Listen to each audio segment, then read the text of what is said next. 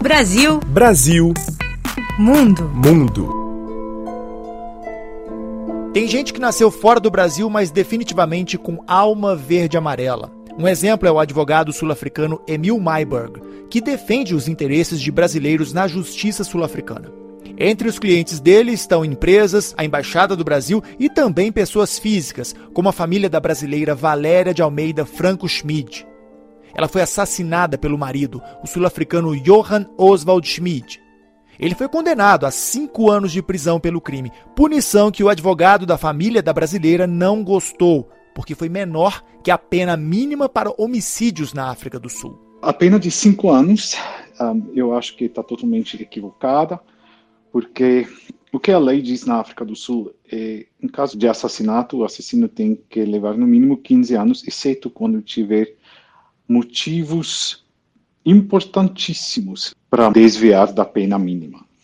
Reduzir 15 para 5 com direito à prisão domiciliar daqui a menos que um ano, torna-se o nosso sistema jurídico uma piada. Emil falou de temas polêmicos sobre o país dele, criticou os últimos ataques xenófobos na África do Sul e opinou sobre racismo, um assunto que até hoje gera polêmica, onde até o início dos anos 90 isso era institucionalizado. A minha filha vai para escolas multirraciais desde três anos de idade. Ela cresce com outras crianças negras, brincam com crianças negras, já uh, foi chamada a namoradinha de um menino negro.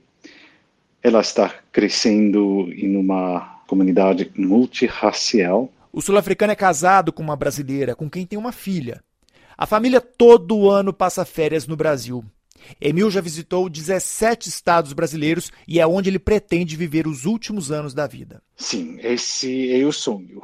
Provavelmente em Bahia, especificamente o interior de Bahia, lá Chapada uh, Diamantina, por aí. A avó da Dalva, uh, que tem quase 100 anos, mora lá perto. Já fomos lá várias vezes e a tranquilidade e a beleza e a natureza lá me encantaram e por isso que eu quero passar os últimos anos lá.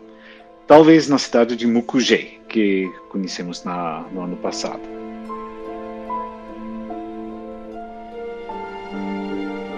De Joanesburgo, Vinícius Assis, para a Rádio França Internacional.